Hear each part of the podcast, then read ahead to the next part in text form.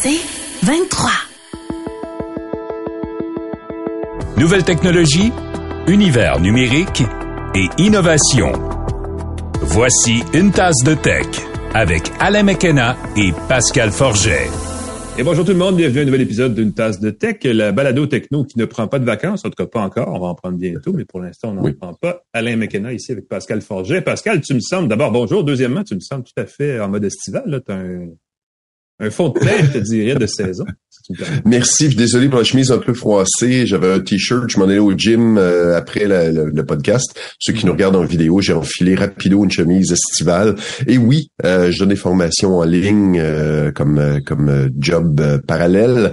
Et puis hier, j'ai terminé mes formations en ligne pour quelques semaines. Alors je me ah, sens très festif. imminente. Ah oui. Oui, oui, oui. Fait que je suis très très content.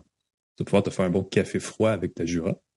Ah ben oui, parce qu'il faut remercier nos partenaires. On va commencer comme ça. Euh, TELUS, Plan Hub, Jura. Jura qui permet si vous aimez le café, de faire votre boisson caféinée ou pas, avec du café en grain ou pas, avec du lait ou pas, à la pression d'un seul bouton. Il y a un affichage super simple qui permet de choisir sa boisson, d'ajuster précisément la quantité de café, de lait, d'eau et de café. Euh, le nettoyage est super facile avec des enzymes pour éviter l'accumulation de lait dans le mécanisme. Vraiment, vraiment simple. Un seul bouton, la boisson de son choix. Allez à la salle de montre Edica sur Saint-Laurent à Montréal pour essayer et voir toutes les machines Arrivez pas là après avoir bu du café, vous allez sauter en sortant. Euh, c'est vraiment, vraiment le fun. C'est un peu plus cher, mais c'est une machine qui est vraiment, vraiment chouette et qui va simplifier votre vie, vos matins, vos journées difficiles, caféine à volonté. Voilà. Euh, je vais te dire un truc à propos de Plan Hub. Nos amis de Plan Hub, euh, qui sont nos partenaires depuis le début de l'année, qui vont continuer, continuer de l'être pour au moins l'année. Et espérons-le les dix prochaines. Je ne sais pas, on verra avec ben oui. là, mais euh, ils ont lancé un nouveau site web, Simbud. Vous irez voir ça, simbud. Je crois que c'est .ca. C'est un comparateur de forfait eSIM. Euh, J'en ai parlé dans le cette semaine. Les cartes eSIM, c'est cette façon, euh, entre guillemets, virtuelle ou logicielle d'activer une deuxième ligne euh, cellulaire numérique sur son téléphone, peu importe on est où dans le monde. Et c'est comme c'est une ligne locale, ça permet de sauver des gros sous quand on est à l'étranger et qu'on veut pas payer les frais d'itinérance. Euh, vous pouvez aller voir ça, ça, ça a intrigué bien des gens sur Dans le Devoir cette semaine quand j'ai écrit là-dessus, mais il y a un site web, Simbot, qui permet de le faire et ça permet de payer moins cher. Et dans, on le sait, dans le sans-fil, dans les télécoms, toutes les façons d'économiser sont bonnes parce que clairement, les, les factures qu'on reçoit tous les mois, elles, nous, prouvent le contraire. Donc, euh, allez-y. Et, c'est très, très drôle. Tu parles d'eSIM. Hier, j'ai pris un verre avec une amie qui va en voyage et qui me dit, ah, j'aimerais ça prendre des eSIM, mais mon téléphone n'est pas compatible. Ouais, ça, c'est le problème j'ai prêté un téléphone qui je pensais était compatible. Finalement, je me suis rendu compte qu'il n'était pas plus compatible. C'est que je, suis pas plus avancé. Mais les eSIM, c'est vraiment un voyage extraordinaire. Tu peux la charger dans ton appareil avant d'arriver à destination tu actives et puis tu Il n'y a pas de, y a pas de, physique à manipuler quand c'est une SIM, contrairement à une SIM. Quand on va à l'étranger, des fois, on achète ça. J'ai fait ça souvent, acheter des vraies cartes SIM mm-hmm. locales. Mais mm-hmm. il y en a qui demandent un numéro de permis de conduire, un passeport, une identification. Euh, en tout cas, ça peut devenir inutilement compliqué. Là. À la fin de la journée, c'est quand même bien juste des téléphones. Mais bon, bref. Simba d'aller voir ça. Euh, il s'en est passé des choses cette semaine, Pascal. Euh, et d'ailleurs, euh, je pense qu'on s'est, on s'est croisés sans, le vouloir à la même place avec le nouveau réseau social de Facebook, le Threads. Oui, Threads, c'est très très drôle parce que j'étais euh, encore une fois, j'étais dans un bar. Je, juste cette semaine, c'est une semaine de sortie. et euh, vois le message de du, du, relationniste qui dit Threads est maintenant ouvert à tous. Mhm. Alors j'ai avec les personnes avec qui j'étais autour de la table commencé à me connecter. ça a été très très drôle. Max Johnson, chroniqueur techno aussi, euh, qui euh, euh, qui était avec moi. Très, très drôle. On était dans les premiers. Je t'ai vu arriver quelques secondes après. Alain, je réalise que tu es devenu influenceur pizza sur Threads. ben, parce, qu'évidemment, il n'y a pas assez de réseaux sociaux. Là. Il en sort un, puis après un autre, puis un ben oui, ben oui. retweeter les six mêmes affaires tout le temps partout, ça me Ben oui, c'est ça. Et moi, c'est drôle parce que j'avais eu un code d'invitation pour Blue Sky mm-hmm. trois jours avant. Fait que je m'inscris sur Blue Sky. Il n'y a pas un chat. Eh, Trois jours après, tu tombes sur Threads. Encore une fois, il y avait euh, il y a Post News aussi là qui était ou Post ah. comme ils l'appellent, qui était aussi un autre truc qui est sorti il y a quelques semaines. Il y avait il y a vraiment un éclatement des, des petits réseaux sociaux ben là à la Twitter. Mais on, est là. C'est les gens qui veulent nous suivre peuvent nous suivre. Je sais pas si on pourrait créer un compte une tasse de tech, mais on a nos comptes Pascal. ça pourrait être drôle. À suivre. On va euh, tout de suite tomber dans l'actualité, Pascal, parce que justement, c'en est une. Threads euh, vient d'être lancé. mais surtout, et c'est ça qui est un peu, un peu étonnant, c'est Twitter est en... C'est ça que je disais, j'expliquais l'autre jour, ben, hier, en fait, il n'est pas tellement loin dans le passé. Euh, Threads arrive et comme est en mode ouverture, parce que tout d'un coup, on redécouvre qu'on mm-hmm. peut tout faire sur un réseau social, alors que Twitter, à l'inverse, est en mode fermeture. À chaque jour, une nouvelle restriction s'impose. Qu'est-ce qui se passe avec Twitter? Écoute, c'est très drôle parce que cette semaine, on a annoncé que euh, les utilisateurs de Twitter pouvaient voir seulement 600 tweets par jour. Moi, j'ai dit, ben, 600, c'est beaucoup, mais il semble que pour certains, c'est pas assez. L'utilisation de TweetDeck a été limitée, va être limitée bientôt. Par des, des applications tierces, c'est ça qui est, qui est le principal embêtement. Exactement. Puis, puis euh, TweetDeck serait réservé uniquement aux abonnés payants dans les prochaines semaines, ce que j'ai compris de la situation. Et là, c'est très drôle parce que boum, Meta annonce Threads, son simili Twitter, service très similaire visuellement, peut-être un petit peu plus moderne, un peu plus joli, peut-être un peu moins de fonctions aussi. Euh, il n'y a pas de hashtag pour regrouper les conversations. Il n'y a pas de fil pour voir uniquement les profils qu'on suit, les personnes qu'on suit. Donc, ce qu'on voit, c'est un flux euh, de threads, appelons ça comme ça, pas des tweets, mais des threads. Ouais, euh, mm-hmm. c'est ça, des petits fils euh, qui sont là, qui sont choisis de façon algorithmique. Donc, c'est pas en ordre chronologique, c'est vraiment des tweets de gens que tu connais, des tweets des gens que tu connais pas, puis tout ça, pas nécessairement dans l'ordre chronologique. Alors, c'est un peu difficile de trouver ce qui nous intéresse seulement. Euh, ils ont quand même obtenu 30 millions d'abonnés en 24 heures. Ils ont brisé les records, euh, entre autres, de ChatGPT au niveau de l'inscription. Pas étonnant, on va le dire, parce que bon, euh, mais que Facebook a 2 milliards d'utilisateurs, si je ne m'abuse. Alors, une sur Facebook et sur Instagram, parce que c'est si vous avez un compte Instagram, automatiquement, vous avez un compte Threads, c'est clair. Et voilà, il suffisait que de l'activer. Ça prenait quelques secondes. Très belle façon de faire ça. Il y avait une espèce de billet qui apparaissait. C'est comme si on embarquait dans une belle aventure.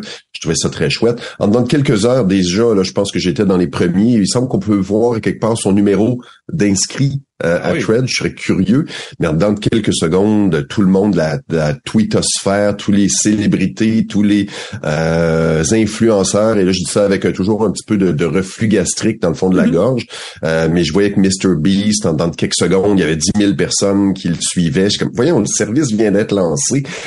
que tout le monde... Il y avait des partenaires, parce que Meta a signé quelques ben partenaires pour partir la machine. C'est sûr qu'il y a eu des gens qui ont eu des accès privilégiés puis qui ont été mis de l'avant euh, pour qu'on les suive. Euh, il y a des belles options, par exemple, si on n'a pas de recherche, on n'a pas de message privé, d'autres options que les gens recherchent sur Twitter, donc c'est pas parfaitement un simili. Euh, on peut voir un filtre pour ne pas voir certains mots. Je pouvais je trouvais ça intéressant si quelqu'un reçoit toujours des bêtises avec un certain mot dedans, on peut le bloquer pas inintéressant. J'ai pas vu ça sur Twitter. J'espère ça, ça, peut-être ça existe, je l'ai pas vu. Euh, les vedettes, tous ceux qui ont quelque chose à vendre, tous ceux qui ont quelque chose à promouvoir sont déjà sur Threads au cas où. Évidemment, la question comment on va monétiser ça. J'ai bien hâte de voir des astuces. Voilà pour euh, promouvoir qu'est-ce qu'on a ici. Euh, le truc qui est drôle qui est sorti, c'est que ça va nous couper Instagram si on tente de fermer son compte Threads. Je pense que ça va être réglé bientôt. Là. Je pense pour moi c'est un faux problème. On peut que, volontaire, ouais. Ben, c'est ça. Selon moi, ça va se régler vite. On peut mettre en pause son compte Threads. Donc ceux qui sont euh, trop accros ou qui veulent prendre une pause peuvent le faire. En ce moment, sachez que si vous vous dites, ah, finalement, je veux pas Threads, vous fermez aussi votre compte Instagram jusqu'à nouvel ordre. Ce que j'ai trouvé chouette, c'est que ça utilise le protocole décentralisé ou ça va être compatible avec le protocole décentralisé de Mastodon, euh, un autre service de réseau social, le, le protocole ActivityPub. Donc, ça pourrait permettre une certaine interro interopérabilité euh, des services. On pourrait dire que je veux plus être sur Thread, je veux aller sur Mastodon, être sur mon propre serveur. On pourrait partir avec ses abonnés, ses messages, ainsi de suite. C'est ce que je comprends du principe. Ça va être activé bientôt. Ce qui est le fun du fait que ce soit décentralisé, c'est que ça rend la coupure de services beaucoup plus improbable. Mm-hmm. C'est-à-dire que ça va être plus difficile de contrôler ce qui peut être de bloquer le contenu. Euh, les amateurs de liberté d'expression vont se réjouir. Ceux, ceux qui, euh, les dictateurs vont peut-être moins aimer les services. Et euh, les dernières nouvelles, c'est que Twitter, qui en tout cas Elon Musk, qui dit ah, là là, on a pris ma propriété intellectuelle de Twitter, mm-hmm. des ingénieurs ont travaillé, ils ont continué d'utiliser de l'information. Euh, Meta Denny euh, dit qu'ils n'ont pas de gens qui travaillaient chez Twitter qui ont travaillé sur ça. Est-ce que c'est vrai? Est-ce que c'est pas vrai? Ça va se régler bientôt. dans toutes les directions qui ben sont, oui. euh, qui se regardent ça de très près. On n'a pas voulu faire de faux pas du côté de Meta, donc il y a une équipe là.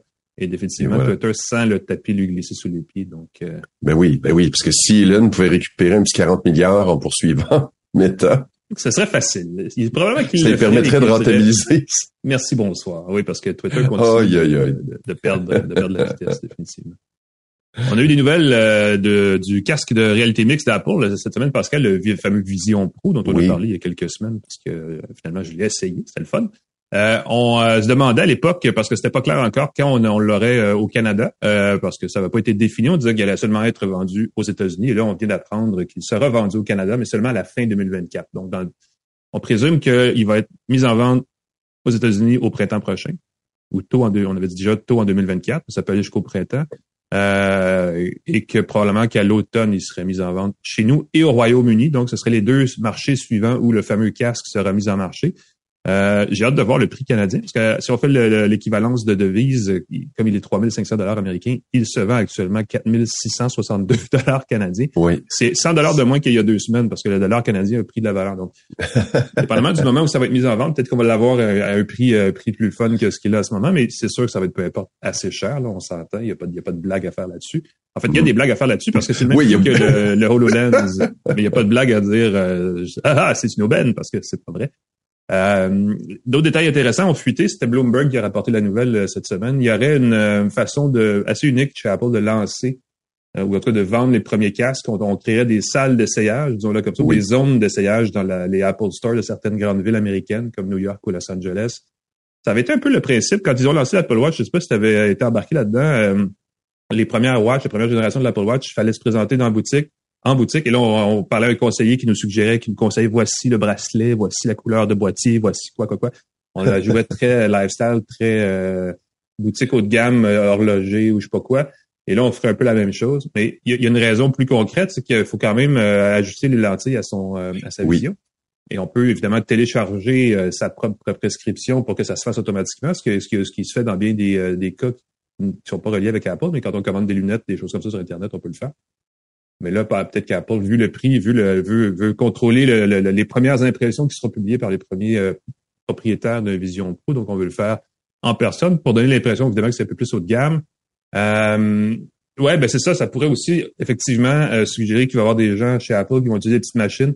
Quand j'avais fait l'essai, on avait une salle où on avait fait ça avec une petite machine qui regardait les lunettes qu'on porte. Et en dans cinq, minutes, on avait un casque prêt. Donc, il y a peut-être une façon mmh. d'automatiser.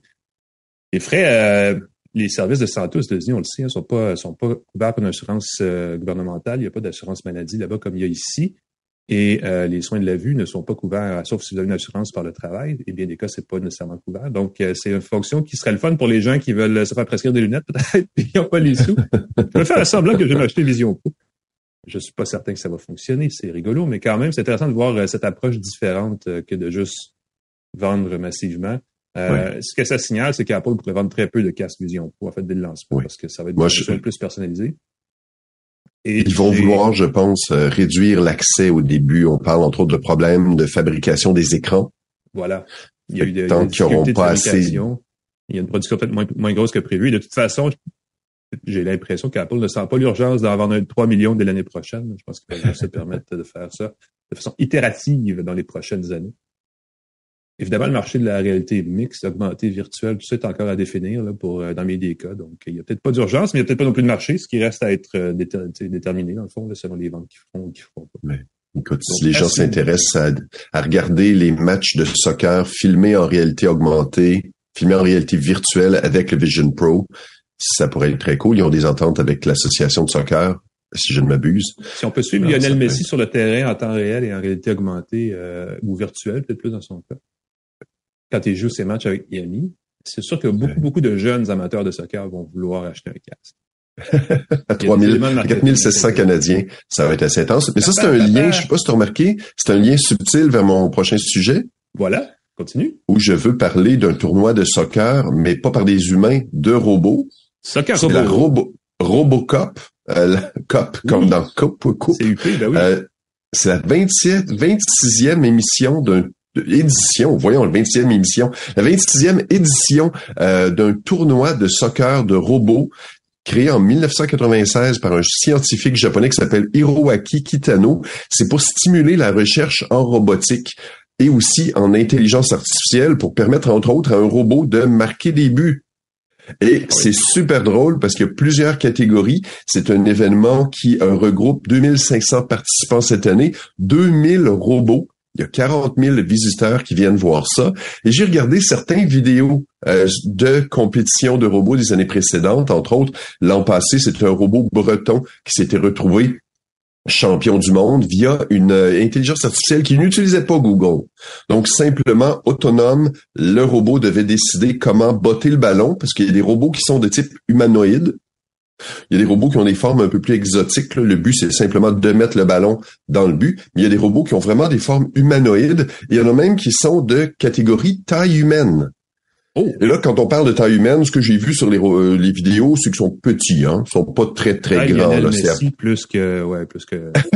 je sais pas quelle taille fait Lionel Messi. On parlait vraiment de quelque chose de peut-être un mètre et vingt gros max, Ah, plus petit. Euh, ouais. plus petit, quatre pieds, quatre pieds quelques. là. Il y avait des personnes derrière qui semblaient très, très grosses. Euh, et donc, on voit le robot qui est debout, bipède, qui marche, qui s'approche du ballon, et le but, c'est de botter le ballon. Il y a un robot défenseur qui peut empêcher le but de se faire. Les robots défenseurs ont pas de l'air très, très habiles. hein. Ben, ça doit être, pas ça doit vu. être facile pour eux de calculer tout, là, ouais, effectivement. C'est ça. Et là, tu vois le robot qui botte le ballon, qui s'avance, rebotte le ballon. C'est assez lent.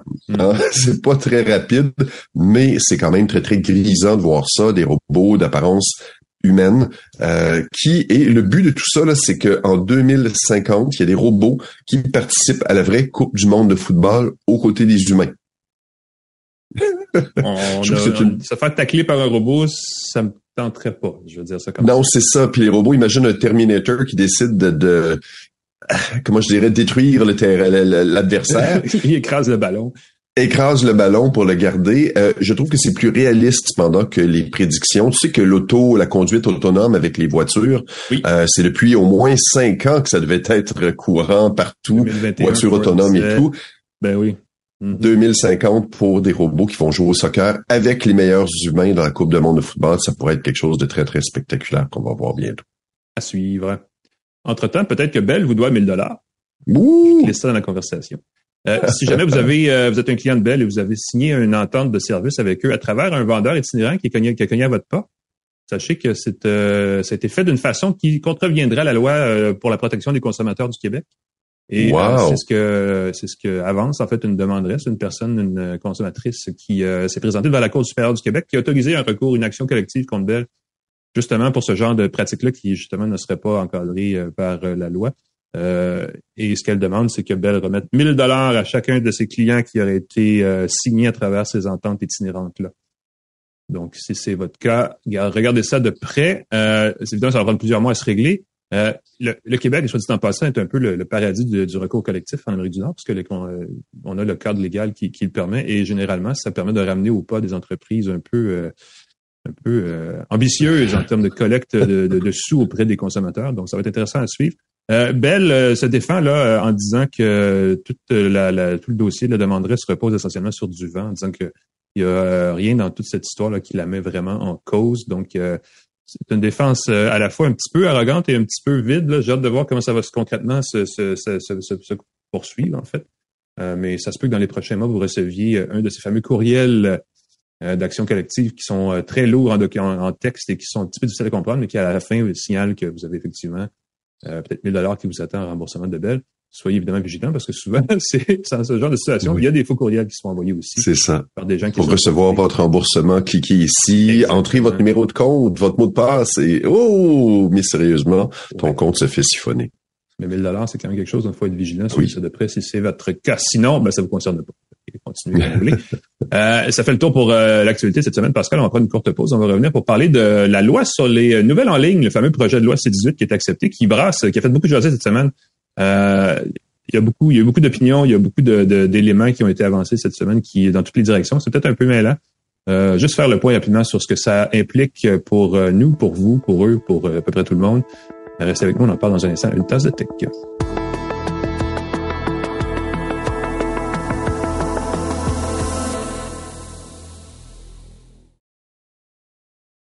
De retour à Une tasse de tech avec Alain Mekena et Pascal Forget. Bienvenue à Une tasse de tech. On parle de choses sérieuses cette semaine, Pascal, parce que la loi sur les nouvelles en ligne a été adoptée et euh, va être euh, graduellement mise en application d'ici euh, la mi-décembre à peu près. Là, toutes les dispositions de la loi devraient se faire valoir. Ce que ça signale, le premier gros changement, c'est que dans les prochaines semaines, ça se peut que toute l'information, toutes les nouvelles que partagent les principaux médias canadiens sur Facebook vont disparaître de votre fil d'actualité parce que c'est Meta, qui est la maison mère de Facebook, qui était la plus prompte à réagir dans ce dossier-là en disant, nous, on arrête de partager. Paf. Euh, et ça va arriver dans les prochaines semaines, donc bien plus vite que le projet de loi sera, va entrer en vigueur, la loi en fait, dans les prochains dans les prochains mois. Euh, Google, de son côté, a dit, euh, ben, parce que Google, c'est le plus gros que, que Meta dans, dans ce dossier-là, parce que c'est du référencement aussi sur le moteur de recherche, le fameux SEO, dont tout le monde sur le web capote, là, parce que c'est une profession, même dans bien des cas, où il y a beaucoup d'experts qui se présentent comme experts SEO auprès des entreprises et ainsi de suite. Et c'est un air de guerre assez important, parce que dans bien des cas, et pas seulement dans le monde des médias, mais pour les gens qui, gèrent des sites web, ça peut être jusqu'à 60% et même plus de, du trafic entrant sur un site web. Euh, les résultats de recherche de, sur Google donc vont euh, exclure certains sites qui vont perdre beaucoup de trafic. Donc c'est beaucoup de sous parce que plus de trafic égale plus de visibilité et plus d'impressions publicitaires, donc plus de revenus. Euh, donc tout ça va être mis en pause. Mais chez Google, ce qu'on dit, c'est que nous, on attend vraiment que la loi soit à la dernière minute là, entre en vigueur avant de tout ça ça doit être techniquement un paquet de troubles pour Google de le faire, mais euh, on est euh, on est on est partagé. Je parlais avec des gens chez Google euh, cette semaine pour justement faire le point sur le, ce que ça changeait pour un peu tout le monde. Et ils sont, je pense pas qu'ils font ça de de, de guérir de, de, avec pleine pleine pleine pleine volonté là, parce qu'on se dit ben évidemment c'est une grosse partie du trafic des médias qui sont impliqués, mais c'est aussi une partie du trafic que Google récolte à travers Google News entre autres mm-hmm. aussi, l'agrégateur de mm-hmm. nouvelles. Et euh, j'imagine qu'on va trouver un terrain d'entente. Les deux côtés, là, du côté des médias, du côté de Meta et Google, on parle beaucoup de ce qui s'est passé en Australie, euh, comme d'un cas où euh, la loi est un petit peu différente. Là-bas, mais elle été appliquée en 2021, je crois, et ça a duré quelques semaines avant que ça se règle parce que le gouvernement était un petit peu plus conciliant. il avait, entre autres, pas donné cette espèce de limite de six mois là, après quoi les médias pourront aller devant un arbitre pour se faire compenser dûment par Google et Facebook. Le problème, c'est que si la loi entre en vigueur dans six mois et qu'il n'y a pas d'entente, euh, et qu'il n'y a pas de contenu partagé par les deux entreprises, il n'y aura pas d'arbitrage parce qu'il n'y aura pas de valeur, parce qu'il n'y aura pas de texte partagé. Donc, c'est vraiment une loi assez, euh, assez tordue de ce côté-là. Donc, espérons que ça se règle rapidement pour euh, la santé des médias d'information canadiens, parce que sinon, ce qui va rester sur nos fils, sur les fils Facebook, et c'est un peu ça le problème, parce que les gens disent, ouais, mais les médias, ils profitent des, des médias sociaux pour faire de l'argent. Oh non. Ce qu'il faut réaliser, les amis, c'est que je ne sais pas à quelle, quelle proportion euh, les gens qui vont euh, qui voient passer sur le fil euh, Facebook ou leur fil social de l'actualité cliquent sur le lien, mais la plupart des gens ne cliquent pas. Ils voient le titre, un petit un, court texte, la photo, et ils pensent qu'ils ont tout lu déjà, tout lu de la, de la nouvelle, et donc ne cliquent pas. Et ça fait d'ailleurs partie du plus grand problème de la désinformation, c'est-à-dire que quand on s'informe pas jusqu'au bout d'un texte et qu'on le commente, clairement, on risque de manquer des bouts. Et souvent, ça mène à des conversations complètement absurdes sur des textes qu'on n'a pas lu au complet. Mais on reste dans l'environnement du réseau social. On va pas jeter le média, donc on va pas générer le fameux clic qui génère le fameux revenu publicitaire et ainsi de suite. Donc la chaîne au complet n'est pas entièrement respectée et c'est un peu ça aussi le problème. Et c'est une, c'est d'ailleurs euh, notre notre grand patron de voir Brian Miles qui, euh, qui aussi cette semaine, qui a dû cesser ses vacances pour quand même traiter de la question. C'est quand même pas rien. Mais ce qu'il me disait, puis c'est, c'est, c'est pas faux, c'est là, j'ai trouvé ça assez intéressant, c'est que le projet de loi, au lieu de trouver un, bâton et une, une, carotte. Là, on a vraiment insisté sur le bâton. On aurait pu aussi créer un modèle qui aurait été plus un incitatif à l'abonnement direct euh, envers les médias d'information pour dire aux gens, ben, abonnez-vous, contournez les plateformes numériques. Euh, il n'y a pas de mal à être abonné à trois affaires séparées côte à côte plutôt que de passer par une seule source euh, d'information. Euh, et ce serait effectivement une, mesure, une, sortie de, de, de, piste qui serait intéressante de dire, ben, sachez qu'il est possible de, de favoriser l'abonnement direct et ça, ça règle un paquet de problèmes pour un paquet de monde. Euh, et ça aurait été effectivement une position. Comme nous, ici, on fait une balado, on est sur les plateformes. La volonté de la balado, c'était d'être un peu indépendant des plateformes en étant partout. Donc, s'il y en a une qui tombe, on est ailleurs. Tu sais, c'est un peu une façon de le dire. Euh, on n'est pas un média, on est juste une balado, donc on n'est pas sujet à grand-chose. Euh, mais le groupe C23, avec qui on le fait, fait partie de Cogeco, qui lui aussi est affecté par ce, modèle-là, et c'est embêtant pour bien des gens. Mais nous, ce qu'on dit, c'est qu'on met le contenu à la disponibilité. Sauf que c'est pas tout le monde qui fait ça c'est pas tout le monde qui peut avoir l'entièreté du contenu en ne cliquant pas sur le lien. Donc, euh, entre-temps, d'ici est-ce que si j'avais proposé une solution aux gens, d'ici à ce que le projet de loi entre en vigueur avec toute la patente, euh, la mécanique euh, apparaisse, parce qu'on ne sait pas encore si ça va arriver. Il y a encore des négociations qui ont lieu entre les médias et les plateformes. Mm. Ça pourrait se régler dans trois jours, on ne le sait pas encore. Mais entre-temps, je vous invite à cliquer sur les liens vers les nouvelles d'information pour la lire au complet, la nouvelle, avant de commenter. Ça va vous, éviter peut-être de voir l'air un petit peu fou. Ça va aussi euh, réduire, parce que souvent, ça permet ensuite de réfléchir et de ne pas réagir à la chose. Ça va donc réduire peut-être le, la partie plus négative de cette, mécanique des médias sociaux et de l'information-là. Et ensuite, si, vous aimez ce que vous lisez, abonnez-vous. Et à partir de là, si vous voulez commenter, vous pouvez aussi écrire aux journalistes. Souvent, on aime ça aussi interagir quand c'est évidemment que ce sont des communications civilisées et intéressantes et constructives, ça se fait très bien. Donc, c'est une façon, euh, c'est une façon de, contourner toute la question aussi en étant un consommateur de nouvelles averti. Euh, Évidemment, nous aussi, ici, on prend les messages. Si vous voulez nous écrire, nous suivre, tout ça, vous pouvez vous abonner. En fait, à nos fils balado, tout ça, ça, ça c'est plus rendu une pub rendu là, mais je veux dire, on est accessible et c'est le meilleur moyen de consommer du contenu, c'est de s'y abonner parce qu'après ça, quand on a une nouvelle, on la publie et vous avez accès directement.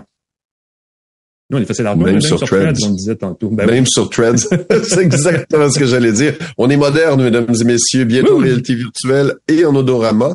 En attendant, on est sur Threads, mesdames et messieurs. Mais euh, voilà, ce sera euh, donc euh, la loi sur une nouvelle en ligne résumée en quelques minutes. Si jamais vous avez des questions, quoi que ce soit. Moi, j'ai écrit là-dessus sur le devoir. on a expliqué en sept points c'était quoi les, enjeux de la loi. Donc, il y avait plus d'informations. Vous pouvez aller lire l'article que je partagerai peut-être tout à l'heure. mais sinon, effectivement, il faut suivre ça de près parce que on dira ce qu'on voudra sans information. On est moins bien informé. Hein. Je, pense que la phrase est une s'auto s'auto répond à elle-même. et c'est pas moins d'informations qui fait qu'on est un meilleur citoyen. Donc critique par rapport à ça. Et c'est pas euh, parce que les médias veulent pas vous informer, c'est parce que les plateformes, pour vrai, euh, ont un modèle très fermé qui, euh, qui est rendu très important. Je regardais les chiffres de, de part de marché de Facebook, d'Instagram, de Google Search, du moteur de recherche Google, de Google News, la régie publicitaire des deux, c'est dans tous les cas au-dessus de 80% de leur marché respectif. Donc, ce sont des, des, quasi-monopoles. Donc, effectivement, mm. Euh, il faut trouver, euh, il faut éclater un peu ce, modèle-là. C'est ce qu'on Je pense que c'est ce qu'elle essaie de faire sans être parfait le modèle de la loi actuelle. Je veux dire ceci aussi à propos de la loi, personne n'est satisfait de ce qui s'en est. Donc, euh, il faut vraiment que ça se règle plutôt que tard. Ah, voilà. un sujet sérieux, quand même, qui a fallu... C'est un sujet sérieux. Exactement. on va, je vais aller respirer, prendre une gorgée d'eau. On va parler de gadgets, le fun. Après, moi, je sais pas, Pascal, euh, si tu essayé ça, j'ai un, concentrateur, une passerelle pour maison connectée qui se veut l'ultime passerelle qui fait tout. Euh, est-ce qu'elle fait tout? J'y réponds dans un instant. Toi, tu as un clavier le fun aussi, je pense. Un clavier qui fait presque tout aussi, parce que chacune de ces touches peut être programmée très facilement. J'aime beaucoup ça. Puis ça contrôle, en plus, euh, ses réunions vidéo. Alors, si je voulais, je pourrais d'un clic couper la vidéo. Oh! le son de cette... pas. Voilà, de Bing okay, Bang ben on essaie ça, puis on revient dans une seconde une tasse de thé.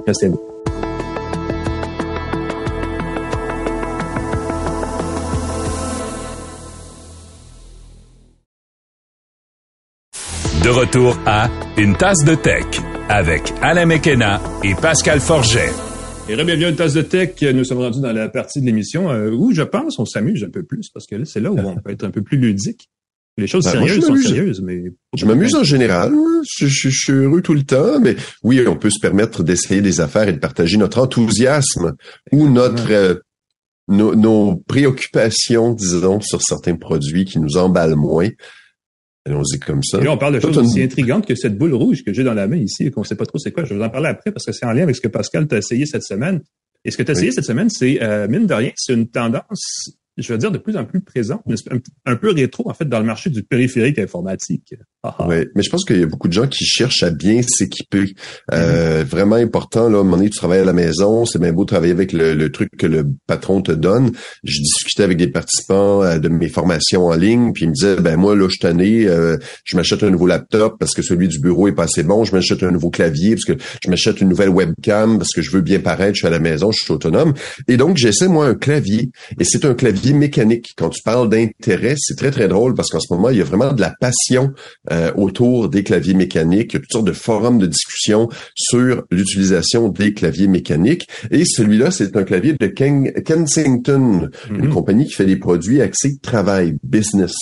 Euh, c'est un modèle costaud avec un fini en aluminium qui est donc très joli. Euh, j'ai été surpris parce qu'il a un rating IPX Oh, tu sais, le. IPX résistance aux éclaboussures. café sur leur clavier être... Il est conçu pour résister à des chutes de café. Il y a même un standard militaire de résistance aux désinfectants. Wow. Donc, si tu veux, tu peux l'utiliser tu devrais pas avoir d'usure ou de perte. euh, tes caractères devraient rester, même si tu nettoies avec du désinfectant très, très fort. Euh, il est offert avec un couvercle en silicone, une espèce de préservatif, une capote en Mhm. silicone qu'on peut enfiler. Euh, si vraiment on travaille dans un climat de travail un peu... euh, Si on mange si on est simplement en, un peu- en jouant aux jeux vidéo, là. Ouais. Oh, c'est ça, si on mange des chips, bon, évidemment, on va perdre un peu de la sensibilité du clavier, mais oui, on peut très, très bien taper avec le clavier, avec sa capote en caoutchouc, parce que c'est un clavier avec des touches mécaniques. Et ça, c'est une grosse différence. C'est vraiment un petit mécanisme, là, euh, la pression du clavier, et là, je vais le débrancher, je vais l'éteindre avant de me mettre à toucher sur les touches. Euh, si je touche, on entend là, le bruit. C'est un clavier quiet. Je sais On pas si tu entend entends beaucoup. le Ben cliquetis. entend très C'est peu. très, très doux. Normalement, les claviers mécaniques peuvent faire un clac, clac, clac assez embêtant. Pas pour toi nécessairement. T'es dedans, c'est toi qui tapes. Tu sais ce qui se passe. Le Pour les voisins, ça peut être Mhm. très désagréable. Celui-là a des petits euh, coussinets en caoutchouc qui font qu'en fin de frappe, euh, c'est adouci. On a quand même une très, très bonne sensation quand on frappe. Très précis tapé. J'ai eu beaucoup, beaucoup de plaisir à taper très rapidement. Et ce qui est beau, c'est qu'il y a aussi euh, les touches qui sont personnalisables. On peut installer l'application Kensington Connect avec un K, Connect, ben oui. KK. Mhm. Je trouve ça très drôle. Euh, et on peut ajouter des macros. Donc, une touche va permettre, par exemple, de faire un raccourci, un deuxième raccourci, coller quelque chose, euh, fermer quelque chose. Et on peut choisir ça pour nos applications. Donc, si on utilise Word, ça va être certains macros. Si on a certains utilisateurs, on peut avoir certaines macros ou encore certaines tâches. Donc, je décide que je fais du montage vidéo. Je fais une série de raccourcis. Je peux changer pour mes loisirs. Ça pourrait être pour les jeux. Je peux changer de tâche et avoir différentes macro-commandes, différents raccourcis. Très simple à faire. Par défaut, on a des boutons qui permettent de contrôler ces conférences vidéo dans Teams et dans Zoom. Je l'ai essayé dans Teams, ça fonctionnait très bien. J'ai pu fermer mon écran, euh, fermer ma caméra, je m'excuse, fermer ma caméra, euh, fermer mon micro, simplement avec le gros bouton dans le coin. Très pratique. Tu veux tout sauter, tu veux euh, tout simplement euh, parler à quelqu'un, tu peux couper ton micro. Ça devrait être compatible avec Zoom aussi, mais écoute, je peux réessayer si tu veux. Je l'ai essayé, ça fonctionne malheureusement pas. Il y a peut-être juste un petit bug, quelque chose qui est Mhm. arrivé. Euh, quoi d'autre? Écoute, très, très, très euh, euh, impressionné. Euh, il est euh, compatible Windows Mac, donc dans la configuration, on dit je veux que ce soit un clavier Mac, je veux que ce soit un clavier Windows. Sur les touches, on a les deux symboles dessus. Donc, on a les symboles Mac et les symboles Windows. On peut passer d'un à l'autre très rapidement. On peut se connecter à trois, on peut se connecter à trois appareils par Bluetooth. On a un petit dongle aussi, un petit dongle euh, qui Un permet de le connecter pour rapidement. connecter par onde de... Exact. Par onde radio, donc il y a moins d'interférences. On a moins de, si on a des difficultés avec le Bluetooth, on peut tout simplement mettre le petit dongle et ça fonctionne très bien. Je l'ai fait avec un Chromebook. Branche le petit dongle, puis taper avec le clavier très très vite, sans avoir à installer d'application ou de pilote. Mhm. Euh, et quoi d'autre? Il est, il y a trois ans de garantie. Quand même. Trois ans de garantie pour un clavier, c'est surprenant. C'est bon. Euh, Enfin, je veux dire, ça devrait durer plus bien. longtemps que ça. Là. Il y a pas, il y a, ah, souvent l'usure, c'est Il devrait durer mais- Ouais. beaucoup plus longtemps que ça, mais comme c'est un outil professionnel, c'est conçu pour durer. Euh, il est 200 dollars américains, 266 canadiens. Il est pas donné. Ça, c'est Euh, mais c'est un bon clavier qui devrait vous durer longtemps. Il est massif. Euh, il y a même des petits, euh, des petits protecteurs pour les ports. Et je trouve ça très, très le fun. Tu peux bloquer là pour éviter que les poussières entrent euh, dans le petit port de recharge. Euh, les touches sont rétroéclairées. C'est important si tu travailles le soir. Si vous n'avez pas de clavier rétroéclairé et que vous travaillez le soir, ça change une vie. Euh, il y a 90 heures d'autonomie, même avec le rétroéclairage des touches à 100%. Mhm. Donc 90 heures de frappe. On s'entend que c'est euh, une dizaine de jours, Ouais. une dizaine de journées faciles à 100% de rétroéclairage des touches. Évidemment, ça peut aller plus loin. Très, très le fun. Très beau clavier. J'ai eu du plaisir à taper avec. J'ai hâte de taper de nouveau avec. Le Kensington, et là, je donne le nom. Euh, c'est le Kensington MK7500F Quiet Type Pro Silent Mechanical Keyboard with Meeting Controls. C'est pas le nom le plus sexy, mesdames et messieurs. c'est un peu la fiche technique dans un nom, ouais, c'est ça. C'est ça, c'est toutes les caractéristiques du clavier dans, le nom du clavier. On a fait une job d'SEO, là, justement. Si jamais vous cherchez un périphérique euh, pour aller euh, avec votre clavier et que vous cherchez une souris, euh, c'est drôle parce que j'avais ça aussi, puis je voulais en parler, mais je savais pas comment. Je, mm-hmm. je, si me permets, je vais faire une parenthèse. Ben oui. J'ai ici le Kensington Slim Blade Pro Trackball. Clairement, Kensington a un problème avec leur nom. c'est un, un trackball en français. J'ai aucune idée comment ça se traduit. J'ai jamais vraiment trouvé la, formule, mais c'est vraiment un, un, pointeur. C'est une souris, en fait, sous forme de boule euh, qui, dans ce cas-ci, c'est assez intéressant parce que premièrement, c'est un appareil qui est ambidex, qui est main gauche ou main droite parce qu'il est entièrement symétrique. Euh, c'est un gros pavé avec une boule dans le milieu. Et ce qui est amusant, c'est que la boule s'enlève. Il y a aucune, il y a rien qui la retient. Donc, on vraiment on dépose l'appareil sur le mmh. bureau et la boule est là. Et ce qui est, ce qui est intéressant de ça, c'est qu'on peut rapidement tout le temps nettoyer les connecteurs sous la boule, donc pour une précision euh, plus grande. Parce que les trackbars, souvent, c'est ça qui arrive, c'est qu'on tourne le contrôleur, la grosse boule, la poussière ça rentre et, la précision est moins grande. Euh, donc, c'est quand même une façon, euh, une boule de pointage. Merci Pascal. Tu, euh, ben j'ai cherché boule de pointage, boule directionnelle et boule roulante. C'est, ça remplace une souris. Moi, j'aime beaucoup la, formule. J'en ai une comme ça qui est plus ergonomique, là, qui, est, qui est sur le côté, mais qui est évidemment limitée à un usage de main droite. et celle-là, donc, elle est usage main droite, main gauche. quatre boutons, quatre gros boutons. Ça, il y a vraiment une notion d'accessibilité là-dessus. C'est universel. C'est tellement bien fait pour ça qu'il n'y a pas, il y a pas, il impossible de ne pas pouvoir utiliser cet appareil-là quatre gros boutons qu'on peut personnaliser à travers la même application que ton clavier. Mhm. euh, et connexion Bluetooth, connexion 2.4 GHz. Il y a euh, d'ailleurs le petit le dongle que tu disais, le connecteur est situé, il y a une fente en dessous, on peut le ranger. Oui, pour ranger le dongle, très important si vous avez un clavier. Et il y a une connexion USB USB-C dans son cas euh, pour le connecter directement, le brancher physiquement dans son appareil quand on l'utilise. Euh, le problème avec les souris et, et, souvent bien les, claviers aussi qu'on a du bureau, c'est que c'est des produits cheap qui sont pas conçus, qui sont pas ergonomiques, donc qui font mal partout, dans le bras, dans le coude, les épaules, rapidement quand on les utilise trop. Je ne saurais trop vous recommander d'investir dans un clavier ergonomique et dans une souris euh, qui n'est pas une souris de base plate avec deux boutons seulement, parce que ça va changer votre vie pour vrai si vous travaillez avec un ordinateur euh, régulièrement. Et euh, cet appareil-là, étonnamment, fait plutôt bien la job. Il n'y a peut-être pas une forme conventionnelle, et c'est un peu ça l'idée, mais il va plutôt bien. et c'est un bon, un bon premier contact avec quelque chose qui n'est pas une souris, justement, pour changer j'ai le mal de place, je vous dis. Mm-hmm. Cet appareil-là, effectivement, n'est pas donné lui non plus, 140 dollars, mais au-delà du prix. Et de toute façon, à ce prix-là, il existe d'autres produits dans le même genre avec lesquels vous pourrez comparer, mais euh, prenez le temps, si vous travaillez de, la maison ou du bureau, souvent avec une souris, de considérer autre chose que la souris de base, parce que c'est jamais très bon pour le coude, pour le poignet, pour tout le bras, euh, et ça finit par faire des vrais dommages, et c'est pas cool. là, j'ai une grande question pour toi, Alain. Je sais que tu es gaucher, si je ne m'abuse. Est-ce que tu utilises ta souris avec la main gauche ou la main droite? Main droite. Main droite aussi. Moi aussi, je suis gaucher. J'utilise ma souris avec la main droite. Je pense que. Par habitude. Tout le monde, tout le monde par habitude. Je pense que la souris, on apprend avec la souris à droite et puis c'est comme ça qu'on fonctionne. Parce que, en fait, ce que je fais, c'est que je vais euh, sur un pavé lisse, sur un laptop, tu sais, il y a le de pavé euh, qu'il y a sur la plupart des, ordinateurs portables. Je vais, euh, dépendant de ce que je fais, ça va être soit la main droite ou la main gauche, mais naturellement, le clavier de la main gauche et la main droite à deux mains, et la main droite va sur la souris. Euh, Écrivez-nous sur Threads, mesdames et messieurs, est-ce que vous utilisez votre souris avec la main gauche ou avec la main droite? Threadez-nous ça, exactement. Threadez-nous ça, on va être threads, threadsy. Oh, je sais plus. Le, surtout ça sera du mal en français parce qu'un fil, filez-nous l'information, refilez-nous en tout cas. Ouf. On va prendre le temps. Peut-être que dans six mois, il y aura plus de Threads, on ne sait pas. Donc, euh, on ne sait pas, c'est ça. Est-ce que ça va remplacer Twitter? C'est la question auquel on répondra pas aujourd'hui. Moi, je me dis, encore une fois, ça fait un média social de plus selon moi, ça va, ça va aider à tuer Twitter.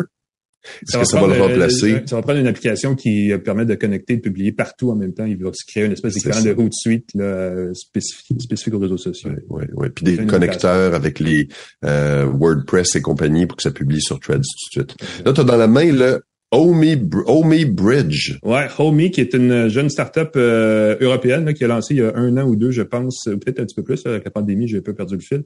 Euh, eux, ils voulaient être euh, l'espèce de, de, de, point central de la maison connectée. Ils ont créé le, le Bridge, qui était leur premier appareil, qui est un concentrateur, une passerelle pour la maison, qui permet de connecter tous les appareils connectés que vous avez de toutes les marques imaginables et qui normalement devraient être universels parce que si vous avez, c'est nous par la job, Pascal, on en essaie beaucoup, puis il n'y en a pas deux qui fonctionnent ensemble de façon satisfaisante. Là. Euh, il y a l'univers des produits qui Zigbee, Ensuite, il y a Z-Wave. Ensuite, il y, a, du Wi-Fi. Il y a les affaires, tu sais, Philips. Ensuite, il y a Alexa, puis il y a Google, puis Apple. Puis en tout cas, bref, on se perd rapidement dans tout ça. Donc, Homey ont vu le jour il y a peut-être deux, trois ans. Ils se sont dit, nous, on va créer le machin qui contrôle absolument tout. Et ça a donné euh, cet appareil-là qui est actuellement vendu par Homey au prix de 100 dollars, le Homey Bridge, qui est, euh, un petit peu gros, mais qui est quand même assez élégant et qui a une bande lumineuse à euh, qui change de couleur, là, qui permet d'indiquer l'état du bidule. Je veux dire, c'est une grosse rondelle de hockey. Une grosse rondelle de hockey. Ah, Comment on pourrait décrire ça? Une boîte de camembert? C'est deux fois. C'est deux rondelles de hockey. Je dois dire ça comme ça. Ouais, un camembert, un petit, euh, ouais, un brie, double crème, bien crémeux. Bon, voilà. Une boîte, c'est à peu près cette taille. moins intéressant, mais bon. Euh, l'appareil se branche à travers une connexion USB dans le mur, donc c'est une source d'alimentation qu'on branche et tout le reste fonctionne par Wi-Fi ou par onde sans fil, donc il n'y a pas de port Ethernet donc, il n'y a pas de casse-tête à le brancher dans son routeur physiquement parce que ça peut être agaçant. Et c'est important parce que l'appareil euh, fonctionne avec les protocoles Zigbee intégrés, Z-Wave, il y a aussi un, protocole infrarouge. Euh, et donc, ça prend, euh, dans hmm. certains cas, il faut voir, faut qu'il y ait un, contact visuel entre ben l'appareil et le climatiseur, entre autres. Exactement. certaines télés ont une télécommande infrarouge. C'est important de ne pas avoir à le brancher physiquement dans le routeur, parce que le routeur souvent dans un garde-robe chez bien des gens. Ben, c'est ça. ben oui, c'est ça. sert à rien. Donc ça, ben oui, et sortez vos routeurs de vos garde-robes. Est-ce que je peux me permettre de faire un message d'intérêt public? Vos routeurs devraient, pour avoir le meilleur signal, être en vue et pas dans une armoire en métal fermée. Ah, mon Wi-Fi marche pas bien exhibez vos routeurs, mesdames et messieurs. Exactement. Ça va vous aider. Donc, euh, cet appareil-là permet de configurer euh, dès l'application mobile et seulement sur mobile, parce qu'il n'y a pas de web app, l'application web, euh, nombreux appareils qu'on possède à la maison. Donc, je le disais tantôt, par Wi-Fi, par Zigbee, par Z-Wave, par infrarouge, ça fait beaucoup. Ça fait 90% des appareils. Euh, on dit qu'on connecte plus de 50 000 appareils différents à travers un Romy Bridge. Donc, c'est des gens qui ont plein de lumière, plein de gugus, des, euh, même des enceintes qui on peut connecter Spotify Connect à même le bridge pour ensuite automatiser des fonctions de lecture musicale quand on arrive à la maison, entre autres, parce que dans la deuxième partie de l'application, il y a ces activations, ces automatisations-là qu'on peut créer. Ça s'appelle des flows dans l'application Homey. Donc, on peut créer des flows. Par exemple, quand les flows arrivent à l'école, tu peux dire de créer un flow pour partir de la musique. Bon, j'arrête ça là, mais euh, vous voyez ce que je veux dire. On peut créer des automatisations basées sur un paquet d'affaires qui font euh, non seulement des opérations liées aux appareils, mais qui vont aussi chercher des services en ligne. Et c'est comme ça qu'on peut, c'est comme ça que Homey, en fait, gère les différentes marques et différents produits, c'est à travers les applications ou la connexion aux applications. Donc, on peut installer l'application Philips Hue sur le bridge. On peut installer l'application de oh, euh, Sonos, Spotify et ainsi de suite. c'est oh, très européen comme gadget. Oui, mais juste ça, Sonos et You, ça évite d'avoir le Bridge You, ça évite d'avoir euh, l'application. Écoute, ça, ça, ça, ça peut ça être enlève des morceaux effectivement. Puis euh, c'est c'est euh, c'est un peu ça la volonté de aussi enlever les gugus parce que souvent on achète les on achète les ampoules, on achète les appareils, il faut acheter le, le, petit bridge Wi-Fi à part. Ça, ça le remplace. Les enceintes Alexa le font aussi plus récemment, donc c'est peut-être pas nécessaire. Euh, le problème avec l'appareil, il coûte 100 dollars, pas cher. Tu dis, waouh, ça règle tous les problèmes, pas cher, mais ben oui, il est en version gratuite ensuite à un service qui euh, ne compte que 5 appareils connectés à la fois. Ouh. Et là, tu sais comme, waouh, 5, c'est pas beaucoup, hein. Euh, ben oui. Et pour avoir plus que 5, donc illimité, il faut s'abonner à Hobby Premium. Parce que pourquoi pas, n'est-ce pas? La société par abonnement, on est rendu là. C'est 4 dollars par mois. Euh, les trois premiers mois sont gratuits. Vous pouvez l'essayer, sauf qu'après trois mois, on peut pas vraiment retourner chez le fabricant l'appareil si on n'est pas content. Donc, c'est un peu plate. Donc, ils nous forcent essentiellement à s'abonner à leur service par abonnement. Euh, et à partir de là, on a des accès. On a par exemple euh, des versions évoluées de NanoLeaf pour les gens qui ont les, euh, lumières connectées de la compagnie canadienne NanoLeaf. Mm-hmm. Mm-hmm. Bon, ben ces, applications-là plus poussées, plus pointues, ne sont accessibles que par abonnement. donc, il faut payer là ah, aussi. Ça, c'est dommage. Ouais. Spotify Connect aussi demande Spotify Premium. Donc, il faut être un client de Spotify pour que ça bah, fonctionne. oui. Spotify Premium, je peux comprendre pour avoir accès à l'interface. Ça vient pas, c'est pas comme la fin de tous nos problèmes financiers, clairement pas, et ça c'est un peu embêtant. Euh, et comme euh, euh, c'est un appareil qui a quand même encore un an ou deux d'existence, il est nouveau ici, mais il était déjà vendu en Europe, il, n'est pas compatible avec les plus récentes technologies de domotique. Et là, je pense à Matter, qui est une oh. espèce de super protocole qui s'en vient, bon, qui, a commencé à être mis en marché ces, ces jours-ci. Il n'y a pas le thread non plus qui permet d'automatiser l'interopérabilité. Ça, c'est franchement le mot le plus difficile à prononcer de la langue française. Interopérabiliser tout ça. Ouh, je l'ai eu. Euh, et euh, tous ces protocoles-là, il, y, a, une version 3.0 de Zigbee qui est en marché. Il y a un Z-Wave 3.0 aussi. C'est pas compatible avec le, bridge. Ouh, ça, pour que tout ça, le soit, donc pour qu'on ait un, bridge, euh, une passerelle de domotique euh, prête pour le futur, future-proof, ben oui. il faudrait acheter le Homey Pro, qui est la version Pro du Homey Bridge. Et elle coûte 550 dollars et qui sera mise en marché seulement plus tard, proche de Noël cette année. Là, on parle de quelque chose qui coûte une beurrée, comme on dit, euh, et c'est une autre conversation, donc c'est un peu fâchant pour ça. Je vais vous dire ceci, si vous me suivez jusqu'ici dans ce que je vous dis depuis tantôt par rapport à cet appareil-là, parce que ça vous intéresse vraiment, il existe des, des serveurs logiciels hein, qu'on installe sur un ordinateur et qui vont remplacer un bidule comme celui-là dans bien des cas. Euh, je pense entre autres à Homebridge, qui est une euh, espèce de serveur de service qui concentre et qui en fait se veut le, le lien manquant entre les appareils qui sont compatibles avec Alexa, Google et Apple, mais pas les trois en même temps. Ça permet de tout regrouper. Donc, il y a moyen d'éviter de, de, payer pour un gadget dans bien des cas et de rendre tout ça compatible. Et ça vaut la peine de l'essayer parce que si vous savez pas si vous en avez besoin et vous achetez un appareil comme celui-là en vous disant pourquoi pas et vous finissez par ne pas l'utiliser, clairement, là, c'est une perte d'argent, donc c'est pas nécessaire d'aller mm-hmm. jusque-là. Donc, ça vaut la peine de peut-être essayer l'équivalent logiciel de ça avant de savoir si on en a besoin. Surtout que si on veut vraiment investir dans le bon produit, c'est le Homey Pro et le Homey Pro coûte 550 dollars. À ce prix-là, tout se met d'acheter une enceinte Alexa parce qu'elle fait la plupart des fonctions que fait le Homey pour pas mal moins cher. Puis en plus, c'est une enceinte connectée. Homey dit qu'ils sécurisent leur plateforme pas mal mieux, mais bien des gens s'en foutent, donc c'est vraiment une question de, Mais ça finit toujours par coûter cher, c'est ça qui est fâchant. Fait que je vous dis, si vous savez, si absolument il vous faut un bidule comme celui-là, le bridge est 100 dollars pas cher. C'est pas la meilleure, c'est pas la, la, solution parfaite, mais c'est une solution. Ce qui est déjà ben, pas de solution du tout. Mais aussi ne pas acheter d'appareil connecté pour la maison. C'est pas nécessairement un mauvais choix en ce moment en attendant que tout ça s'harmonise et on, ça fait des, je sais pas, ça doit faire cinq ans qu'on dit la même chose par rapport à ça, là. Mais là, il y a une, on se croise les doigts, c'est peut-être la bonne avec Matter et Thread et tout ça, ce qui s'en viennent comme protocole euh, d'industrie, là. On va peut-être finir par avoir des appareils qui se parlent entre eux décemment et on pourrait effectivement créer la maison intelligente dont on rêve depuis des années. Mais pour l'instant, on n'est pas encore là. C'est comme la conduite autonome. C'est dans cinq ans. Exactement. Toujours dans cinq ans, depuis plus de dix ans. Robots. Ben oui, voilà. voilà. la Coupe du monde de robots en 2050 en plus de ça. On remercie nos partenaires. Oui, monsieur. On remercie. Hub, TELUS, Jura, le C23, le groupe Cogeco qui diffuse et rediffuse et partage notre podcast. Merci beaucoup, Claude Hébert, la mise en onde. Alain Mécanon, t'es partout dans le devoir, euh, dans... Écoute... Abonnez-vous! Abonnez-vous. C'est ça, pascalforget.com, suivez-moi. Euh, moi, il faut que je dise absolument, je suis très, très drôle. Pendant, pendant l'enregistrement du podcast, j'ai déclenché euh, un pain donc avec mon mon, mon four connecté Joule, euh, j'ai pu là je vois qu'il reste 6 minutes 24 avant que mon pain soit prêt. Ah, Alors je du pain chaud. Je veux un pain puis là ça part la machine. C'est presque ça mais pour des raisons de sécurité, il faut que tu démarres en ah, appuyant physiquement sur le bouton. On ne pourrait pas à distance. Quand j'ai dit ça, démarrer à distance, j'ai démarré le programme, j'appuie sur le bouton, je peux à ce moment-là superviser la cuisson du pain à distance, puis je vois 6 minutes 3 avant mon pain connecté, le four Joule. Euh, ça vous prévient quand votre cuisson est prête, et ça, je trouve ça assez fantastique. On parlait de maison connectée, de domotique, c'est des petites choses comme ça qu'une fois qu'on y a goûté, c'est dur de revenir en arrière. Ouais, mais je peux surveiller mon four une fois.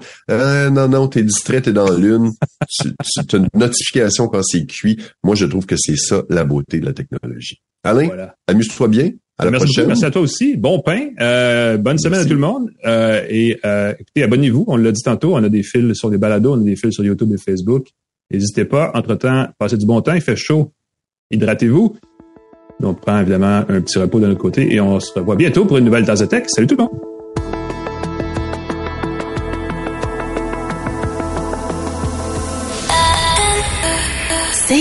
23.